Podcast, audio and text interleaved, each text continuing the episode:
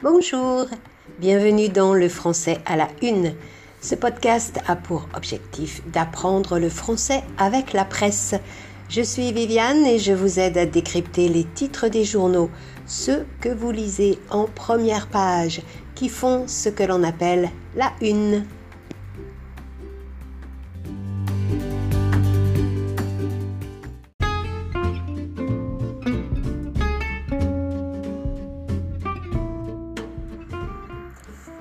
Retour de la crise sanitaire sur les unes des journaux ce jour, après les mesures annoncées par le ministre de la Santé pour contrer la deuxième vague de la Covid-19. La France se colore de rose à rouge vif selon les régions. Et là où la situation est plus critique, les mesures font des mécontents. Le journal national Libération le résume très bien sous ce titre Le gros rouge qui fâche. Une phrase qui sonne familière pour les Français parce qu'elle rappelle le gros rouge qui tache. C'est ainsi qu'on appelle un vin rouge médiocre, de mauvaise qualité, qui fait des taches indélébiles sur les vêtements. Le gros rouge, pour Libé, c'est ce rouge vif des régions très contaminées qui fâche parce que les habitants, les commerçants sont en colère.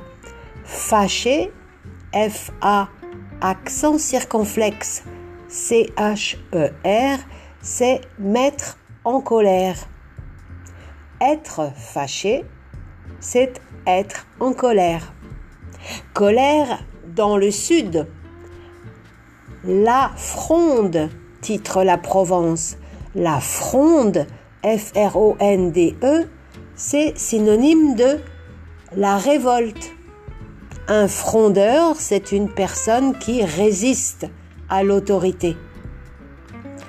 Le tour de vis de trop s'interroge la dépêche du midi et Ouest France ce mot tour de vis, je vous l'ai déjà expliqué il y a exactement deux mois et c'était déjà à propos du corona. C'était le 25 juillet.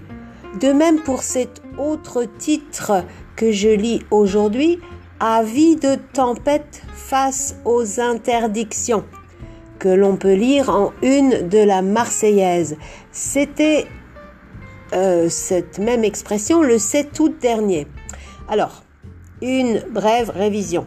Avis de tempête veut dire qu'on annonce ou qu'on prévoit une tempête, des vents très forts, ou, ici au sens figuré, une révolte.